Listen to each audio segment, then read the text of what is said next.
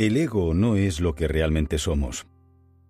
El ego es nuestra autoimagen, nuestra máscara social, el papel que estamos desempeñando. A la máscara social le gusta la aprobación, quiere controlar y se apoya en el poder porque vive en el temor. El propio Deepak Chopra añade este razonamiento. Nuestro verdadero yo, que es nuestro espíritu, nuestra alma, está completamente libre de esas cosas. Es inmune a la crítica, no le teme a ningún desafío y no se siente inferior a nadie. Y sin embargo es humilde y no se siente superior a nadie, porque es consciente de que todos los demás son el mismo yo, el mismo espíritu, con distintos disfraces. Todos los problemas tienen su origen en el ego. De ahí nace el miedo que nos impide ser libres y fluir con la vida. El ego está relacionado con vivir de acuerdo a las expectativas de los demás, al patrón social. El ego es confundir lo que uno es, esencia, con lo que tiene, dinero, con lo que hace, trabajo, o con cómo le valoran, reconocimiento. Cuando uno se desentiende de la necesidad de aprobación externa, todo cambia para bien. Chopra apuntala su visión sobre este tema. Debes aprender a ponerte en contacto con la más profunda y pura esencia de tu ser. Esta esencia verdadera va más allá del ego. No es inferior ni superior a nadie y está llena de magia, misterio y encanto. 2. Escucha la sabiduría de tu cuerpo que se expresa por señales de comodidad e incomodidad. Cuando elijas cierta conducta, pregunta a tu cuerpo qué siente al respecto. Si tu cuerpo envía una señal de inquietud física o emocional, ten cuidado. Si tu cuerpo envía una señal de comodidad y anhelo, procede. Los sentimientos son el lenguaje del alma y constituyen un buen indicador de si estamos o no en el camino correcto. Cómo te sientes en cada momento muestra tu grado de conexión o desconexión con la vida. Si te sientes bien, estás conectado. Si te sientes mal, estás desconectado. Si te muestras tranquilo y relajado, el vínculo con el universo está limpio. Si tus sentimientos son de incomodidad, el vínculo está oxidado y hay que introducir cambios. Chopra lo expresa así. Confíe en lo que siente más que en lo que piensa. 3. Dedica tiempo al silencio, a meditar, a acallar el diálogo interior. En momentos de silencio cobra conciencia de que estás reconectándote con tu fuente de conciencia pura.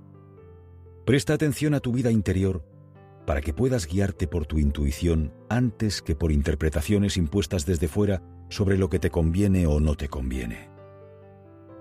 El silencio es muy curativo porque nos permite conectar con nuestra auténtica esencia con lo que somos de verdad, con nuestro ser.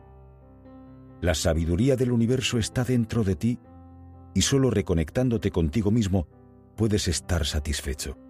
Cuando no ocurre así, actúas desde el ego, desde el personaje creado por los pensamientos. Entonces, se vive en un estado de frustración permanente, debido a que satisfacer las exigencias del ego no es tarea fácil. El ego nunca está satisfecho porque las valoraciones externas no son siempre las deseadas. Tú no eres tu dinero, ni tu trabajo, ni tus reconocimientos. Tú eres algo más grande que eso. Y cuando lo reconoces y conectas con ello, la visión de la vida y la satisfacción personal cambian a mejor. 4. Cuando abrazas la incertidumbre, el miedo desaparece. La consecuencia de convertir a la incertidumbre en aliada es básicamente una, desapego del resultado. Entonces uno se siente libre, libre de hacer y crear. El miedo existe cuando uno anticipa que las cosas deben ser de una determinada manera, la manera de pensar y hacer propia. Quien no abraza la incertidumbre está agarrotado, tenso, rígido, y no tiene la actitud adecuada para descubrir. No deja que nuevas preguntas entren en su cabeza y se aferra a respuestas conocidas que le condicionan. Cuando uno vive con apertura, fluye con la vida. Juan Matus, el indio yaqui que sirvió de maestro a Carlos Castaneda en su periplo por el desierto mexicano de Sonora, y cuya sabiduría plasmó este último en el libro Las enseñanzas de Don Juan, decía, Da igual cuál sea nuestra suerte específica, mientras la afrontemos con total abandono. Eso es estar plenamente en el momento presente. Eso es abrazar la incertidumbre. 5. No contamines tu cuerpo con toxinas, ya sea por la comida, la bebida o por emociones tóxicas. Tu cuerpo no es solo un sistema de mantenimiento de la vida. Es el vehículo que te llevará en el viaje de tu evolución. La salud de cada célula contribuye directamente a tu estado de bienestar, porque cada célula es un punto de conciencia dentro del campo de la conciencia que eres tú. Mente y cuerpo son un todo. La mente influye en el cuerpo y el cuerpo influye en la mente. Ambos se retroalimentan. Por tanto, hay que cuidar la salud emocional, pensamientos, y también la salud física, nutrición, sueño y ejercicio físico. El cuerpo es tu posada, allí donde habitas todos los días, con lo que cuidarla con esmero para poder ofrecer el máximo rendimiento. Es un aspecto innegociable.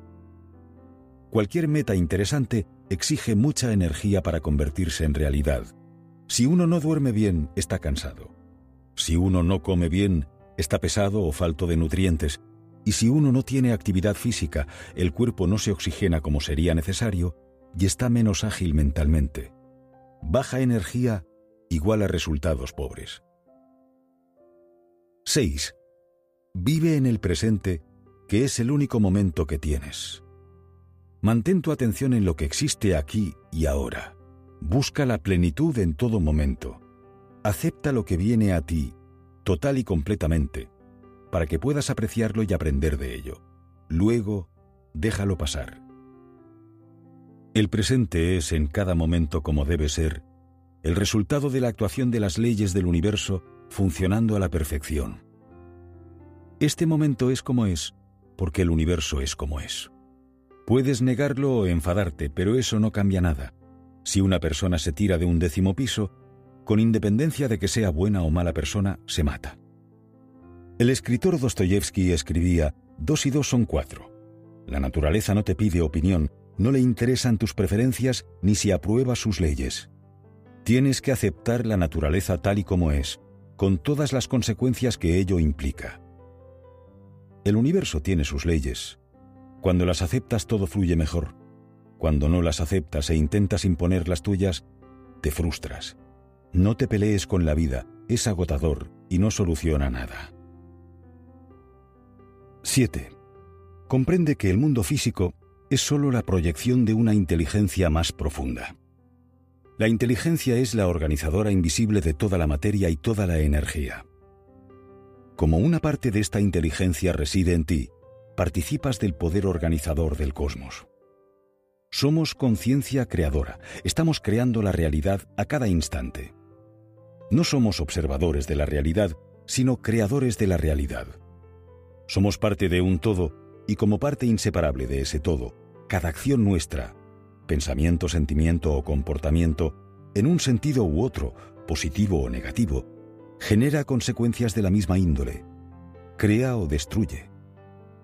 Chopra señala, no puedes permitirte contaminar el aire o el agua del planeta, pero en un plano más profundo, no puedes permitirte vivir con una mente tóxica, porque cada pensamiento, que es un impulso de energía e información, crea una impresión en el campo total de la inteligencia. Ya hemos dicho que los pensamientos determinan nuestros sentimientos que se traducen en comportamientos. Y solo hay dos tipos de pensamientos, los basados en el amor y los basados en el miedo. Los primeros construyen, los segundos destruyen. 8. Recuerda que el mundo de allí fuera refleja tu realidad de aquí dentro. Las personas ante las cuales tu reacción es más fuerte, sea de amor u odio, son proyecciones de tu mundo interior. Lo que más odias es lo que más niegas en ti mismo. Lo que más amas es lo que más deseas dentro de ti. La conclusión es clara. Usa las relaciones como espejo para guiar tu evolución y tu proceso de mejora personal. El objetivo es un total conocimiento de uno mismo. Conocerse es vivir mejor. Así lo refleja el aforismo griego del templo de Apolo en Delfos. Conócete a ti mismo. Cuando te percates de que estás reaccionando con enojo u oposición ante cualquier persona o circunstancia, recuerda que solo estás luchando contigo mismo. Hay algo de ti que no has resuelto. Tu resistencia no es otra cosa que una reacción de defensa por no aceptar ciertos aspectos de tu personalidad. El psiquiatra y ensayista suizo Carl Gustav Jung lo expresó con claridad. Lo que más nos irrita de los demás es aquello que puede conducirnos a un mejor entendimiento de nosotros mismos. 9. Libérate de la carga de los juicios. Al juzgar impones el bien y el mal a situaciones que simplemente son. Todo se puede entender y perdonar. Pero cuando juzgas, te apartas de la comprensión y anulas el proceso de aprender a amar. Al juzgar a otros, reflejas tu falta de autoaceptación. Recuerda que cada persona a la que perdones aumenta tu amor a ti mismo. Cada cosa no es lo que es, es lo que somos. Chopra también dice, el juzgar es la constante evaluación de las cosas como correctas o incorrectas, buenas o malas. Cuando estás constantemente evaluando, clasificando, etiquetando y analizando, creas mucha turbulencia en tu diálogo interno. Por el contrario, el no juzgar crea silencio en la mente, quietud, que favorece el proceso creativo del universo. Etiquetar genera frustración y lucha. No juzgar genera tranquilidad y cooperación. ¿Te has parado a observar cómo nos pasamos gran parte del día juzgando la vida de los demás y las circunstancias en general? ¿Te has parado a pensar que tal vez las cosas no son como tú crees que deberían ser? 10. Si quieres felicidad, dales felicidad a otros. Si quieres amor, aprende a amar a los demás. Si quieres atención y apreciación, aprende a dar atención y apreciación. Si quieres abundancia material, ayuda a otros a tener abundancia. Dar y recibir son la misma cosa porque una acción y otra no son sino diferentes aspectos del mismo flujo de energía del universo. Dos caras de la misma moneda. No es casual que Aristóteles, 23 siglos atrás, afirmase que la generosidad es un egoísmo inteligente. La práctica efectiva consiste en dar lo que se quiere recibir. La abundancia siempre nace de uno mismo, por tanto, siempre está a nuestro alcance. Cuando creas que el mundo no te está dando algo, Presta atención y observa si se lo estás dando tú al mundo. La idea equivocada es, cuando me vaya bien, daré. La idea correcta es, cuando doy, recibo. Esto supone un cambio de paradigma de 180 grados. Os pido un favor. Que me sigáis en mi canal de YouTube Mente-Presocrática. Para seguir en el camino del desarrollo personal